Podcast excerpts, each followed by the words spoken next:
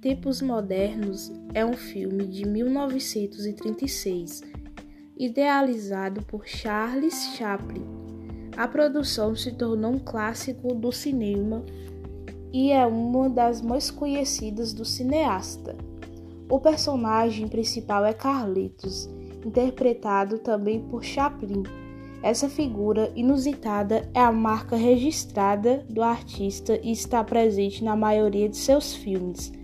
Carlitos é um homem do povo. Ele consegue misturar humor com genuidade de forma brilhante, sendo assim um tipo de palhaço.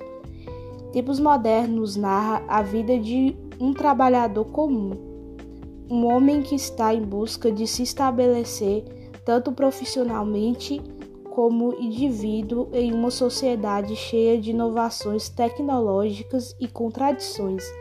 A história começa com Carlitos sendo operário em uma fábrica.